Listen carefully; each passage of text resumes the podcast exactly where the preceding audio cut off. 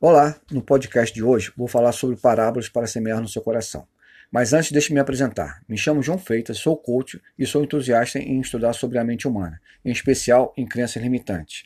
Sobre a parábola de hoje, decidindo como agir.